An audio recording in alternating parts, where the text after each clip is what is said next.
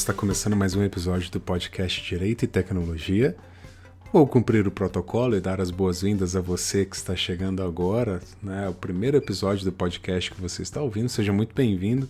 Espero que você goste e volte, né? Mais vezes, né? Fique à vontade também para olhar né, os outros episódios para trás aí que nós já gravamos.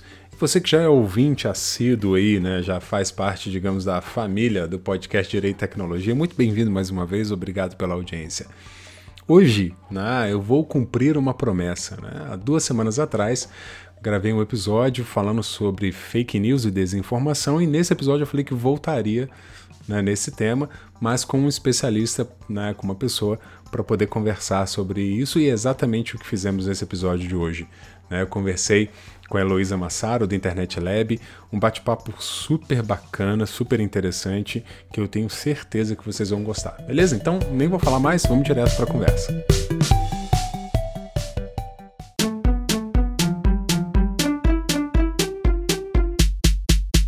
Muito bem, pessoal. Então vamos começar né, mais um bate-papo aqui. Como eu já havia prometido para vocês que voltaria na pauta né, de fake news, de desinformação. Então hoje eu estou aqui né, com a Heloísa Massaro. Heloísa, muito obrigado por ter aceitado o convite. Queria que, para começar, você se apresentasse, falasse um pouquinho também do Internet Lab, lá o trabalho que vocês fazem. É, oi, eu sou. Meu nome é Heloísa, né? Eu sou mestranda em Filosofia e Teoria Geral do Direito na Faculdade de Direito da USP. E eu sou coordenadora de pesquisa na área de informação e política no Internet Lab. Internet Lab é uma associação independente de pesquisa que trabalha com direitos digitais e políticas de internet, né? Então a gente desenvolve pesquisas em diversas áreas relacionadas a temas de direitos digitais e políticas de internet, como liberdade de expressão, desigualdade de identidades, privacidade e vigilância, informação e política, é, cultura e conhecimento, e são pesquisas que elas também buscam ser pesquisas para informar o debate público, né, para incidir no debate público e, por vezes, incidir em políticas públicas. É, então, a gente dialoga bastante com é, esse cenário do que, vem sendo, do que vem sendo debatido em termos de legislação e política no âmbito da internet também. O que é um trabalho extremamente necessário, né? Eu, eu, é obviamente, né? Falo podcast sobre direito e tecnologia, eu já venho levantando essa, digamos, essa bandeira já há bastante tempo, há muitos anos já, dessa necessidade do direito olhar para esses efeitos, né? Da implementação de novas tecnologias, seja através da internet ou não, enfim, a gente precisa no direito ter esse olhar e que falta muitas vezes, né? Acaba que ah, o Internet Lab acaba sendo uma ótima fonte né, de pesquisa para né, aqueles que estão, às vezes, se iniciando aí no estudo. Outro dia eu recebi um e-mail de uma ex-aluna é, falando assim, Cláudio, pô, quero estudar um pouco mais sobre direito e tecnologia, para onde que eu vou e tudo. Eu passei alguns materiais para ela e tudo. Então, tá aí, né, mais uma indicação de fonte para vocês. Mas, é, né, a Luísa, como eu falei no início, está aqui para a gente poder conversar um pouquinho sobre fake news e desinformação. E aí a pergunta, né, que é talvez a pergunta mestre de um milhão de dólares, né, o que, que é desinformação. Eu sei que não é uma resposta complexa, né, Luiz? A gente estava falando um pouquinho antes aqui de, de, começar a gravar. Não é uma resposta simples, né? É, mas como, como, começar a entender, né? O que, que pode ser compreendido como desinformação? Se isso realmente tem uma diferença em relação a fake news ou não? É tudo a mesma coisa? A gente pode tratar como sinônimo? É, é realmente a pergunta de um milhão de dólares, que eu acho que todo mundo quer desinformação e fake news são termos que vêm sendo usados muito é, para se referir a uma série de, de, fenômenos na internet, né? Eles muitas vezes são intercambiáveis, as pessoas vão usando. E eu acho que é uma questão, antes de pensar o que é desinformação e o que é fake news, é que esses termos também se tornaram termos de, de embate político, né? De embate político ideológico, né? Então, acusar alguém ou algum veículo ou alguma informação de fake news também passou a fazer parte da, da gramática do, da disputa política mesmo, assim. Então, não à toa você tem o Trump acusando veículos como a BBC, a CNN de estarem disseminando fake news, né? Ou Bolsonaro acusando a Folha. É, então, você acusar uma determinada informação, um determinado grupo de, de estar disseminando fake news também é uma forma de tentar delimitar o que você está considerando verdade e onde você considera que essa verdade está sendo produzida, né?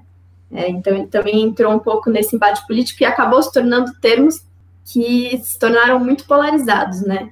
Então, quando você pensa no debate político nacional hoje, fake news é um termo que é altamente polarizado e que ele, ele se, você, você entra nesse embate entre polarização de forças políticas que vão se acusando de notícias falsas e ser contra ou a favor de é, projetos de lei ou de políticas de combate à desinformação, entra nesse jogo da polarização política, né?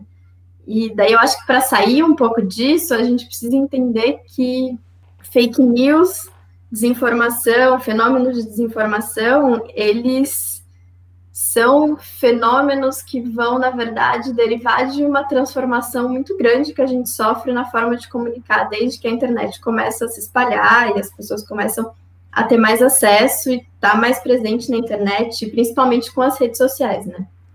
E daí eu acho que quando você pensa, acho que uma forma interessante de pensar desinformação é, é pensar que o que vem sendo chamado de desinformação, né, que, ou de notícias falsas, tem a ver com o fato de que você não tem mais hoje, né, o que o que antigamente você tinha, que era o jornal e a mídia tradicional, que ela estava ela tinha delimitação do que era mídia ou do que era jornal, e você tinha todos os, os paradigmas de produção de informação jornalística. E isso chegava da mídia, né, num fluxo que saía da mídia e chegava no, no cidadão. Era um fluxo de informação onde toda essa informação era produzida a partir desse paradigma de produção jornalística, né? A partir do, das regras de produção jornalística, etc. É, quando você tem a internet, né, quando você começa, a internet começa a expandir, principalmente com as redes sociais, é, todo mundo pode produzir informação e ser, agente de circulação de informação, né? Então, aquilo que antes estava delimitado, você conseguir identificar que aquilo era uma informação jornalística e aquilo era uma propaganda e aquilo era uma opinião, é, essa nova lógica de intermediação né, das plataformas, ela altera completamente essa, esse jeito de produzir, circular e consumir informação, né? Então, tem um termo que eu acho que ajuda a, a pensar isso, que quem, quem usa, quem na verdade cunhou, cunhou o termo foi o Castells, é que antes você tinha comunicação de massa, né? Agora você tem autocomunicação de massa. É, qualquer um pode produzir informação para várias pessoas, né? E essa informação pode ganhar escala se ela viralizar, se ela for sendo compartilhada. Então, aquele espaço antes de produção de informação, que você tinha os paradigmas do jornalismo, que era muito bem estruturado, e a forma e que para aquilo ser uma informação jornalística, ela tinha que passar por aquele caminho de produção de uma verdade jornalística, ele vai sendo todo borrado, assim, porque você não. A informação agora ela circula sem não necessariamente ter passado por aquilo, né? E, e daí você começa a ter informação que na verdade está circulando na internet que é propaganda revestida de informação. Você tem, vai ter veículos hiperpartidários que vão parecer que é informação jornalística. E são todas é, é uma forma de comunicação que não está mais encaixado naquele quadradinho da mídia de massa, assim, né? E daí não é mais tão claro o que é opinião, o que é propaganda e o que é informação jornalística, e daí a gente tem um pouco essa, essas fronteiras vão se borrando, né? E daí a gente vai surgindo esses fenômenos que a gente vai denominando de notícias falsas e de desinformação.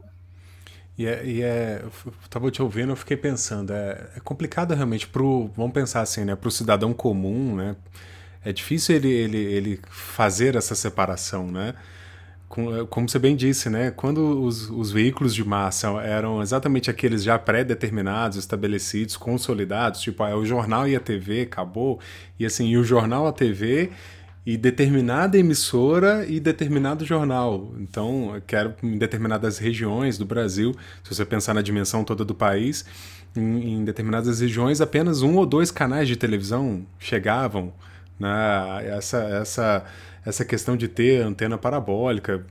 Né? Eu, eu acabei acompanhando um pouco essa transição. Eu morei na, na, no interior da Bahia durante muitos anos e eu lembro que lá, se você não tivesse, se você não tivesse antena parabólica, você só assistiria dois ou três canais, no máximo. Então, o seu veículo de informação era exatamente aqueles dois ali e o jornal da cidade. Acabou. Você não tinha outra forma de, de se informar.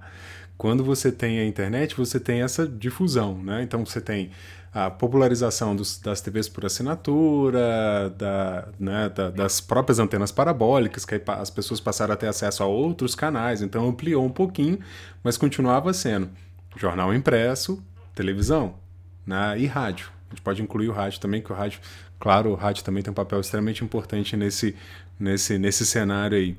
E quando você chega à internet, você quebra duas coisas, né? Você quebra olha, não são mais não são mais necessários os mesmos canais, você tem um novo canal de difusão de informação e que não necessariamente vai ser provido pela, né, pelas os grandes veículos de comunicação. Isso por um lado é extremamente saudável, né? Não, não sou da área de comunicação, claro, né? Mas tem um pezinho lá, gosto muito, leio e, e tento entender um pouco esse movimento de comunicação mas é, você tem essa, essa, você tem essa quebra, essa primeira quebra, olha, não é, eu tenho um novo meio de comunicação agora, tenho uma nova forma de me informar é, e não é mais monopolizado por esses grandes veículos. Isso é saudável por um lado, né, mas por outro talvez tenha pulverizado demais. Enfim, aonde que eu estou querendo chegar? É, no episódio que eu gravei, o episódio anterior que eu gravei sozinho, falando sobre desinformação, teve até um, um ouvinte que me mandou uma mensagem, né, o Felipe, falou assim: Ô Cláudio, é, não sei se, se, foi isso que você quis dizer, mas é, ficou parecendo. Né, eu, eu, entendi que, é, pelo que você falava, era, então é só os grandes veículos que podem ser confiáveis, que são confiáveis. Eu falei, não, não, Felipe, não foi isso que eu quis dizer, não. Se por acaso, e aí eu estou fazendo a correção aqui agora, viu, pessoal? Quem ouviu o episódio passado, se por acaso eu sugeri isso de alguma maneira, eu sugeri errado, tá? Não foi essa a minha intenção. É, muito pelo contrário, eu acho extremamente saudável essa, né, você ter no mercado agora outras formas de se informar também. Mas às vezes para o usuário comum, é, essa pulverização muito grande é, pode às vezes ser complicado quando você tem pessoas de, de destaque que tentam deslegitimar os veículos, né? Como você citou o Trump, a própria postura do, do Bolsonaro ultimamente de deslegitimar. E, e, e, não são ações pontuais, não são apenas eles falando isso, você tem uma série de, de repercussões aí, de, de discursos que são é, muito repercutidos no Twitter, no WhatsApp, enfim, de deslegitimação desses veículos, os, sejam os veículos tradicionais ou outros que chegaram, como o The Intercept, ou que seja o Nexo, ou que seja né, outros, né, outras plataformas de comunicação de notícia que fogem um pouco desse, dessa mídia tradicional que a gente né, já conhece, já acompanha. Mas quando você tem esse movimento de deslegitimação, você acaba, acaba prejudicando também as fontes confiáveis de informação, né? Que essa é a minha preocupação. Como é que o cidadão comum ele se pode se precaver, né? Em quem que ele vai confiar então, né? Se, se, se os grandes veículos, todos eles são né, difusores de, de fake news, é, a minha preocupação é exatamente esse cidadão, né? Em quem que ele vai se apoiar, né? Em quem que ele vai acreditar? Ele vai acreditar na mensagem que ele recebe do WhatsApp, do, do cunhado dele, da cunhada, da avó, da tia, ou se ele vai confiar naquilo que está passando na televisão, ou naquilo que está passando, às vezes, num, né, foi publicado num blog, né, foi publicado às vezes num site menor que não pertence a, esse, a essa grande mídia. Eu não sei como é que vocês veem isso. É, é complexo, né? É difícil né, para o cidadão, né? Gente, parece que a gente está no meio de uma guerra, né, de informação. Né? É sim, é interessante essa pergunta porque ela, ela, eu acho que ela levanta duas questões, né? A primeira é que todo esse processo, né, em que você vai vai entrando na internet, você vai borrando essas, essas linhas demarcadas de onde é produzido e, tipo, quais são os paradigmas de produção dessa informação. É, ele também é acompanhado por um processo, ao menos no Brasil, que a gente vê que a imprensa foi perdendo credibilidade, né? O discurso de questionar é, o viés de veículos de imprensa, de questionar a Globo, de questionar a Folha, de questionar o Estadão, de questionar né, a credibilidade, a confiança do cidadão nisso. Acho que tem, tem até umas pesquisas que apontam o nível de confiança do cidadão e você vai vendo que essa confiança ela tem um declínio, assim, ela vai caindo nos últimos anos. É, foi, foram dois processos paralelos, né? Você vai tendo a internet, essas novas formas de mediação, e você vai tendo essa menor confiança na mídia tradicional. Então, você tem menos confiança na mídia, na mídia tradicional, então, de certa forma, vai, o cidadão ele vai estar buscando informação também na internet, em outros lugares, né? É, e, e parte, em parte, você vai ter uma, uma o, o cidadão que ele busca a informação e ele encontra credibilidade numa informação, muitas vezes, que, que corresponde a algo que ele pensa ou a, que para ele faz sentido naquele momento, que ele tem ele consegue ter uma, a, aquilo que ele está lendo é algo que, que corrobora muitas coisas que ele está pensando, ou que muitas vezes ele consegue comprovar aquilo naquele momento onde ele está, assim, né? Eu acho que grande parte das discussões também de, de pós-verdade passam por isso, né? Que, que parece muitas vezes que a produção jornalística ou científica ela está num lugar muito distante, daí você tem aquela informação que chega e o cidadão ele acessa aquilo de uma forma mais simples ou que tem mais é, que chama mais a atenção ou que de certa forma corrobora mais a visão de mundo dele, né?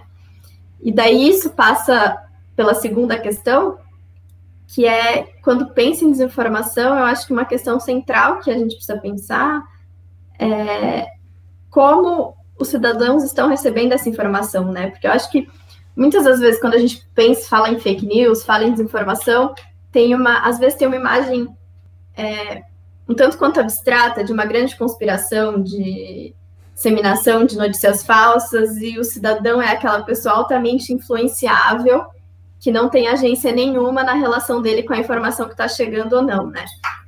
E eu acho que uma das coisas que a gente precisa pensar e, e é importante é, que, se, que, na verdade, a gente desenvolva mais pesquisas nisso é como o cidadão está recebendo essa informação, né? O porquê que certas informações têm mais apelo e outras não. É, e, e, e, mesmo como essa notícia falsa, é, ela vai chegar no cidadão, porque, por exemplo, né, durante as eleições tinham vários memes e várias notícias falsas que circulavam sobre um partido ou sobre outro, e eu acho que fica, é importante se questionar se a pessoa, quando ela recebe aquilo, ela realmente acredita naquilo, ou se ela vai repassar aquilo porque ela vai tirar sarro com a cara de alguém, ou se ela vai repassar aquilo porque ela vai adotar aquilo como uma arma política. Então, o cidadão ele também é agente nessa circulação de informação, então como ele se relaciona com essa informação também é um ângulo importante da gente olhar, né?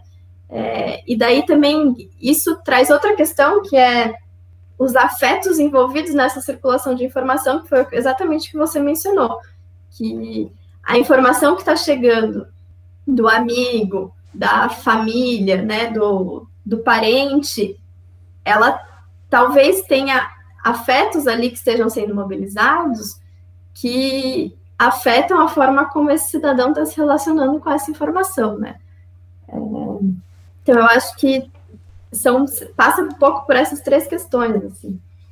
É, e, e, é bem difícil, né? A gente a gente está vivendo um momento agora bem bem delicado, né? A gente está gravando hoje, né, 17 de junho, e a gente está vendo nessa semana, né, hoje é uma quarta-feira, a gente está vendo nessa semana as ações aí né, do Supremo Tribunal Federal, né, os in, né, no famoso inquérito das fake news, né, e como essas ações às vezes têm sido deturpadas muitas vezes porque cria-se desinformação em cima daquilo que o STF está conduzindo.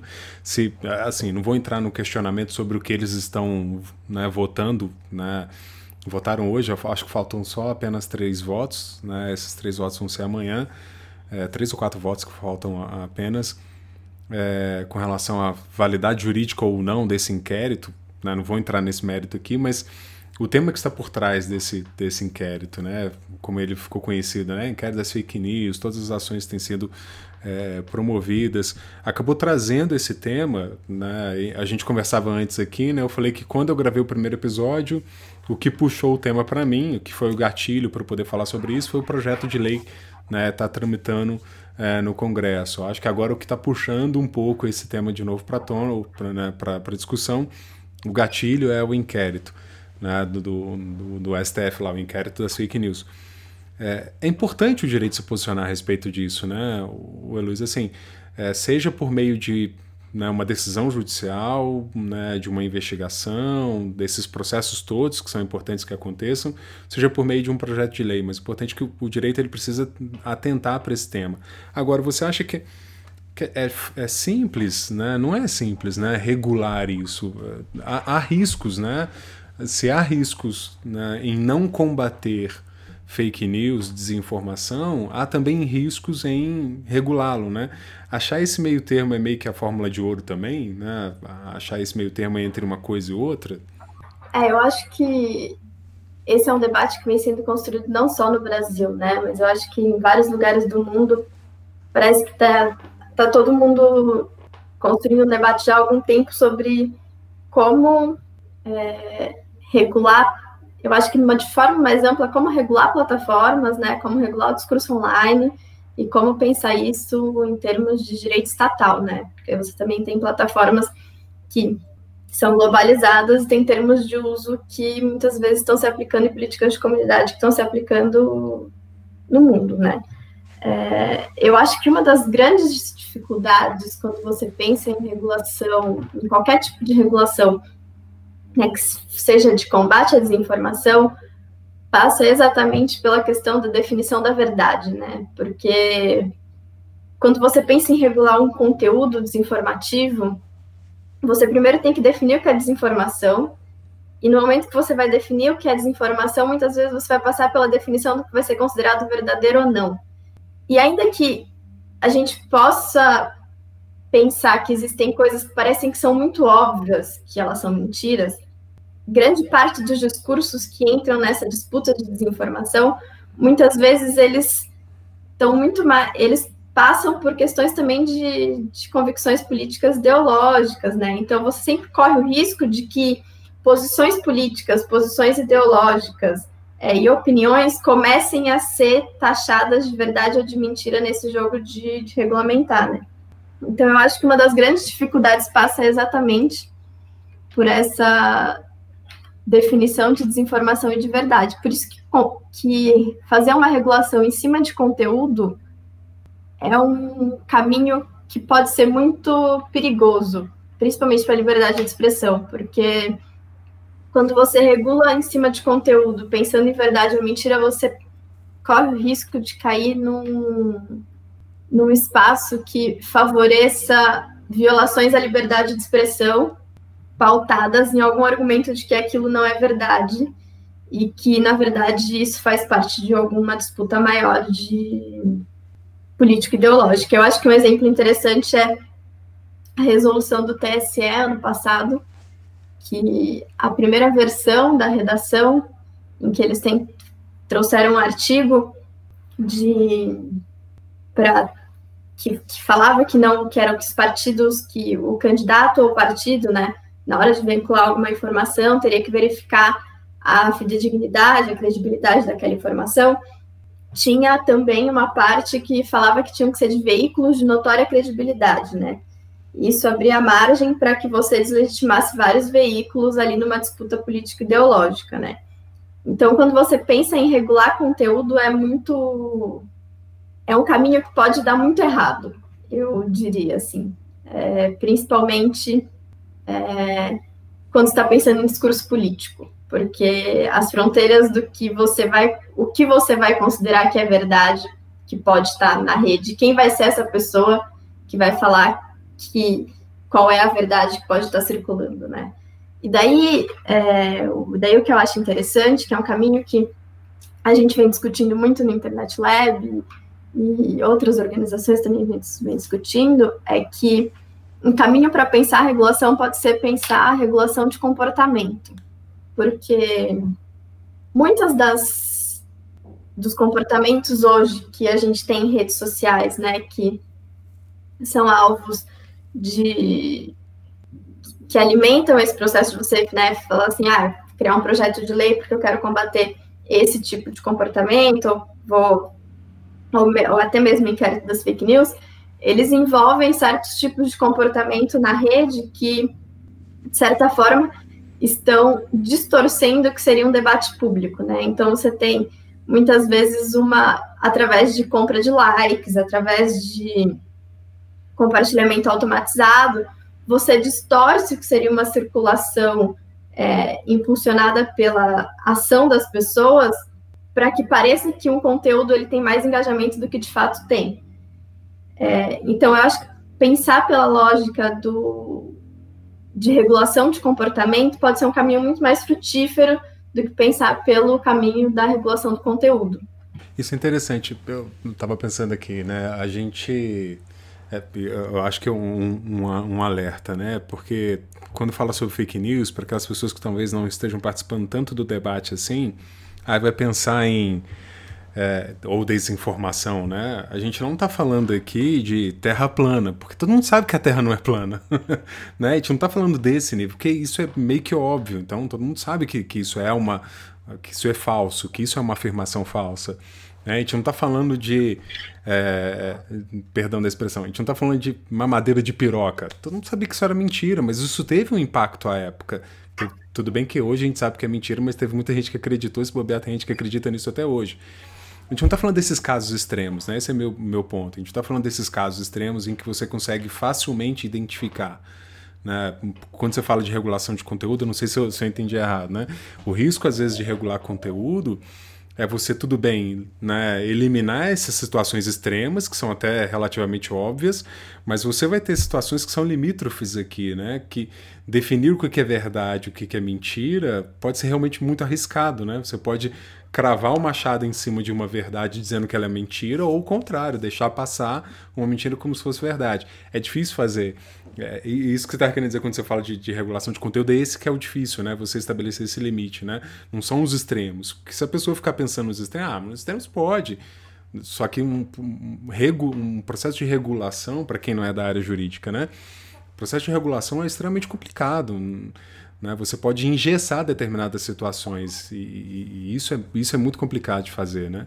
Sim, e eu acho que nesse ponto é interessante que muitas vezes essas regulações elas passam por, por legislações que pedem para as plataformas removerem determinado tipo de conteúdo, né? E daí a gente acrescenta um outro fator nessa conta, que é o fato de que se você pede para a plataforma remover um determinado conteúdo sob pena de alguma sanção econômica, a plataforma ela vai agir por uma lógica do menor risco. Ela não vai uhum. querer se colocar numa posição onde ela vai ter um risco econômico de ter que pagar aquela multa. Então, qualquer conteúdo que seja indicado para ela, que seja minimamente duvidoso ou que possa levar a um processo no qual ela vai ser responsabilizada, ela vai remover.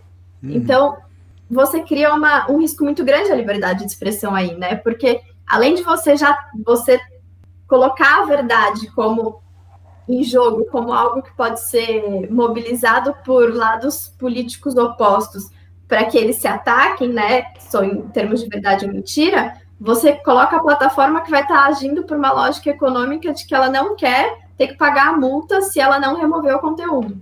Então ela vai remover mais conteúdo do que se ela não tivesse aquele incentivo econômico, né? Você acha, Heloísa, assim, que seria uma, uma maneira interessante né, da gente é, pensar no combate à desinformação? Acho que uma coisa que você falou no início da nossa conversa me fez pensar nisso. Aqui a gente está tá trazendo muito essa discussão né, para as questões políticas e tudo, mas o uso da desinformação é, é bem mais amplo. Né? Ela é utilizada também com, com outros conteúdos, que não necessariamente conteúdos políticos. A gente estava dando uma aula ontem é, direito administrativo, fui falar de serviço de publicidade, contratação de serviço de publicidade pelo governo.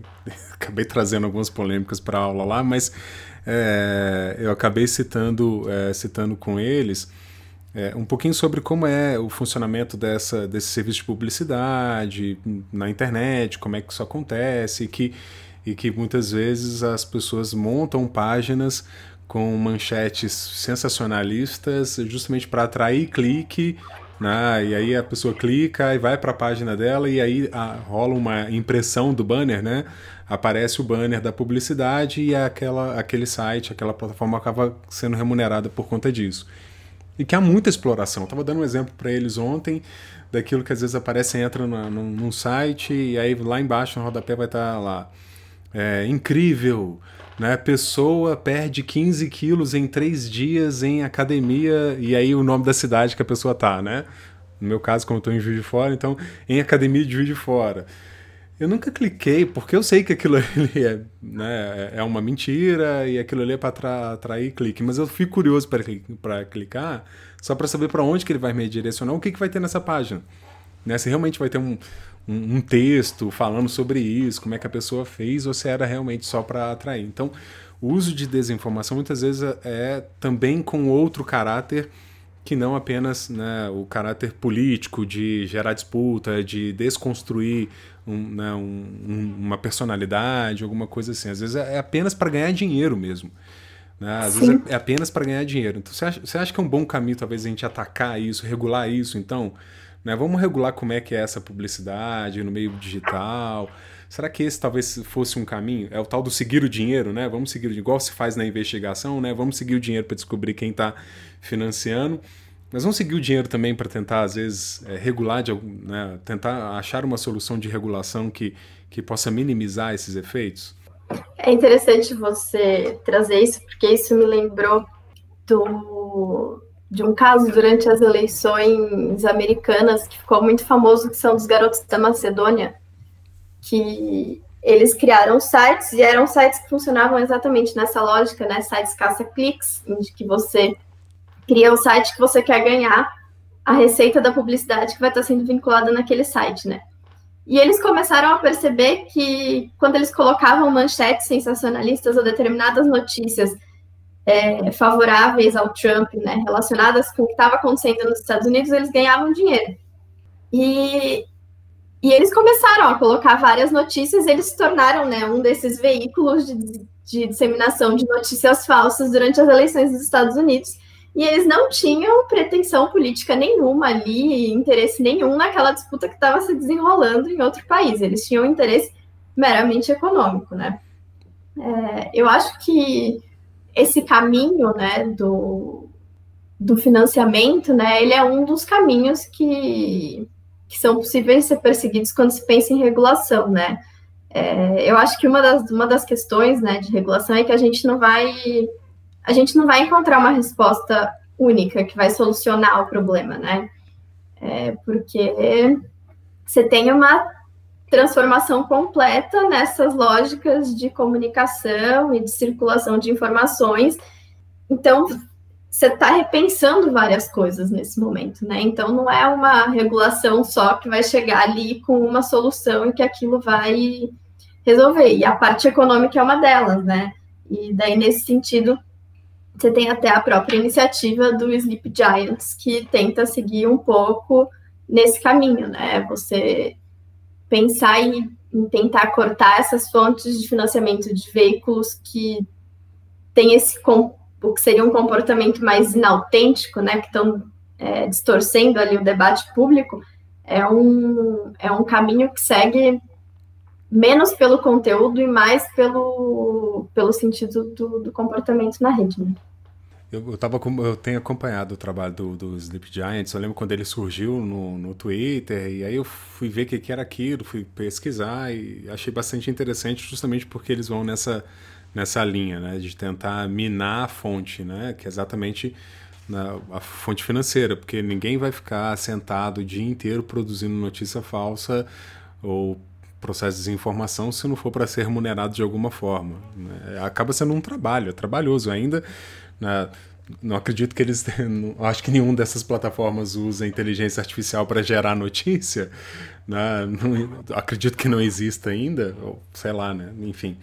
Mas, ou seja, você vai ter alguém lá que vai estar tá operando essa máquina e, e para operar essa máquina gasta-se dinheiro. Então, pesquisar, é, né, buscar a fonte de renda e cortá-la, eu acho que é, que é um bom caminho, mas eu não sei se isso seria um caminho né, enfim, teria que analisar com calma, né, um caminho da regulação, né, a regulação estabelecer, determinar. Eu já vi gente defendendo que sim, que deveria regular publicidade online.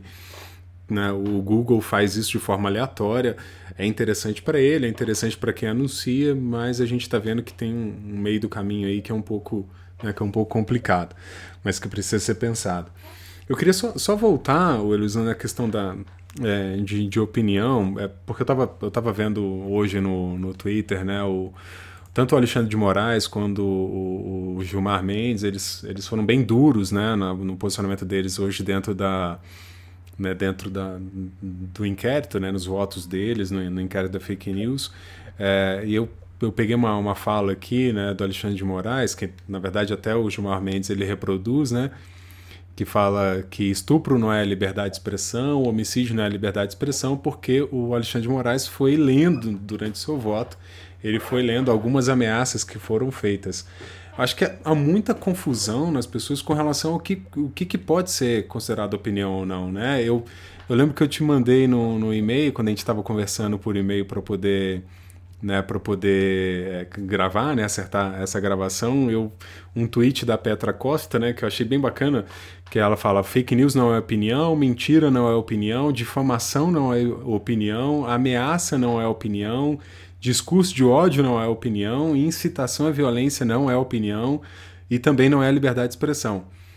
É, é importante estabelecer esses limites, né? Parece que as pessoas um pouco se confundiram, né? Alguém surgiu em algum momento dessa confusão toda que a gente está vivendo, alguém surgiu e falou assim: ah, mas isso é a minha opinião, né? Não, cara, a Terra plana é, não é opinião, é mentira, é fake, né? Assim, parece que as pessoas um pouco perderam né, o próprio sentido do que vem a ser opinião, né? Que a opinião ela precisa estar embasada, né? Não é um, eu falar que o céu é azul porque jogaram tinta no céu. Não é opinião, né? Isso é uma mentira. Enfim, é, as pessoas parecem que se confundiram um pouco nesse meio do caminho, né? É, é, eu acho que isso passa um tanto pelas discussões que, eu, que eu acho que as pessoas vêm tendo ultimamente sobre pós-verdade, né? Sobre como o que vem sendo chamado de pós-verdade, né? Sobre como em parte e daí pensando principalmente em notícias falsas, como o que antes você tinha, né, que era muito estabelecido, que era aquele caminho da ciência, aquele paradigma da ciência, aquele paradigma do jornalismo, é, quando você muda um pouco esse cenário de circulação e essas mediações na comunicação, né, e essas fronteiras vão sendo borradas, é, você começa também a questionar esse próprio, esse, esse paradigma, ele entra meio em crise, né, e daí a forma como a verdade ou a informação ela vai sendo pensada às vezes passa pela própria convicção pessoal daquela pessoa de que aquilo é verdade ou não, né? Porque você coloca, você vai questionar aquilo que estava posto até então, né? É, eu acho que tem, tem uma discussão interessante nesse ponto sobre liberdade de expressão, né? Que eu acho que, por, por exemplo, né, os Estados Unidos têm uma abordagem sobre liberdade de expressão, que é uma abordagem, eu diria assim, que eles colocam muita coisa dentro do desse campo da liberdade de expressão, né? Então, eles protegem o discurso de uma forma muito ampla, né?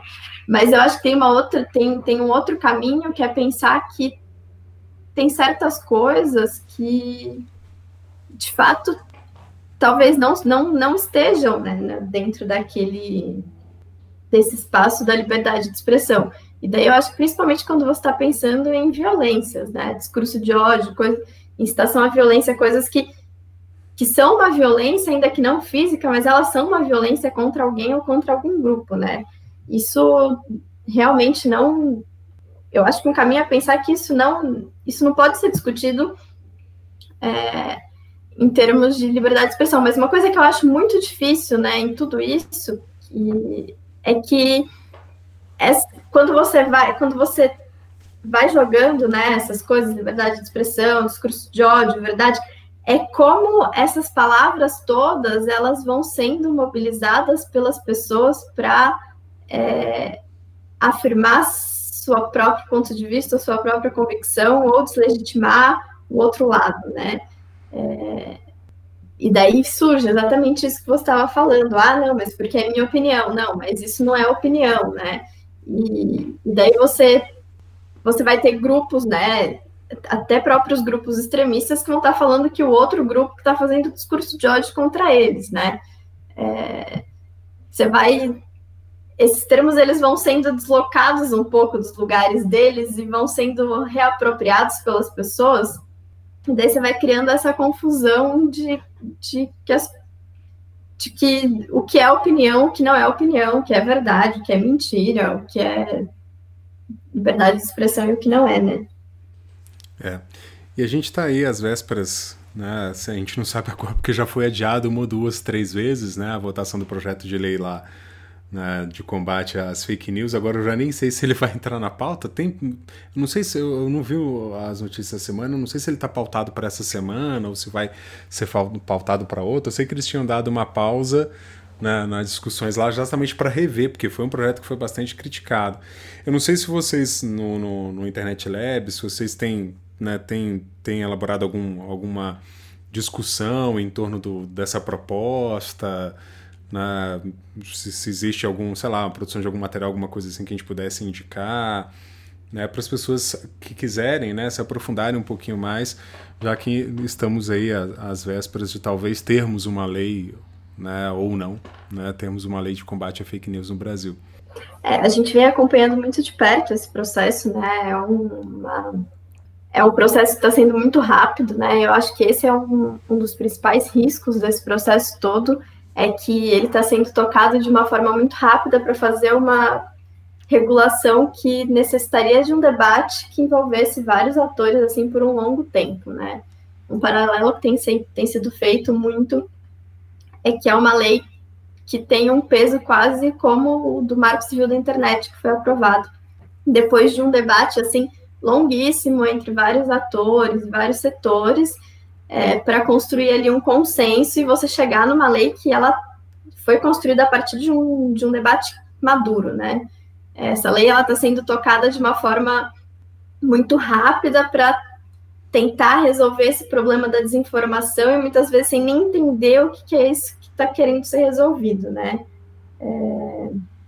E daí a gente vem acompanhando recentemente a gente publicou um texto sobre, eu posso deixar com você, é, e a gente vem, vem, vem acompanhando esse processo e analisando os, te os textos que estão sendo propostos, assim, é, eu acho que, que um dos, do, dos, dos riscos, né, principalmente do, do, do primeiro, dos primeiros textos como eles foram propostos, é que esse projeto ele coloca em xeque um regime de responsabilidade de intermediários, né, que é como você vai responsabilizar as plataformas pelo conteúdo dos de terceiros, né, é, que foi consolidado no Marco Civil e que foi construído depois de um debate muito longo, né, é, e daí passa exatamente por tudo aquilo que a gente estava conversando sobre regular conteúdo, né, porque você pede para a plataforma remover contas inautênticas, né, redes de disseminadores artificiais, etc.,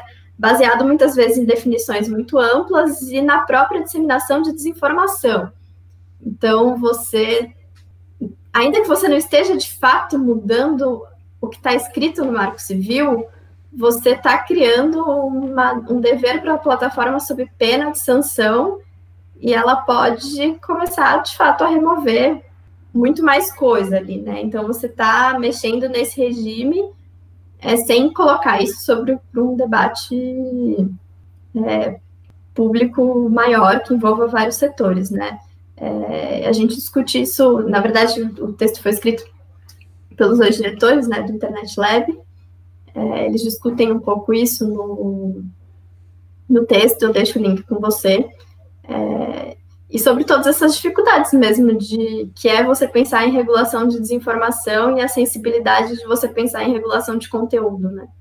Muito bem, Luísa. Né, eu acho que a conversa né, é uma conversa sem fim, na verdade. Essa é uma discussão que, que é bastante ampla, a gente precisa pensar cada vez mais sobre isso. É, e discutir, é como você falou, né, o marco civil da internet é o meu exemplo máximo de né, um, um, processo legislativo bem conduzido, né? desde a discussão antes dele se tornar um projeto de lei, na fase de anteprojeto de lei, todos os debates que foram desenvolvidos, até virar um projeto de lei, o debate até chegar à sua sanção. Então, eu, eu acho que é uma ótima referência, eu sempre uso ele como referência. Então, não, não deu, concordo com vocês, né? não, não deve ser diferente para um projeto né, dessa natureza. Acho que há, muita coisa em, em jogo para a gente simplesmente fazer no calor do momento. É, e o momento talvez nem seja realmente o mais apropriado né, para vir com essa regulação. Né? Sei que tem muita gente que está doido para ver fake news virar crime, né, mas não é agora, não acho que seja agora. Na, na verdade, o PL, né, esse projeto de lei, ele nem fala sobre criminalização, né, ele trata de outras questões, de outras formas de responsabilização. Não, não vi, não lembro de de ver nele é, responsabilização penal. Então, quero uma outra né, desinformação que estava rolando por aí. Mas eu acho que o debate ele precisa ser feito e talvez a gente pode aproveitar o momento justamente para desenvolver um pouco mais né, esse debate. O, esse, esse artigo que você citou, né, você me passa o link e eu coloco na descrição do episódio, que aí o pessoal pode, né, o pessoal pode ler depois, enfim, né, com mais calma. Então, Heloísa, a gente está chegando ao final, então quero te agradecer mais uma vez né, pela sua disponibilidade, ter vindo conversar com a gente aqui. É, acho que foi extremamente enriquecedor. Eu, eu, sempre falo isso, eu sou o primeiro aprendiz do podcast, sou a primeira pessoa que aproveita né, do podcast, porque estou aqui ouvindo né, e aprendendo, e eu tenho certeza que né, o pessoal que ouve o podcast aí também vai curtir bastante. Obrigado. Obrigada, eu que agradeço pelo convite.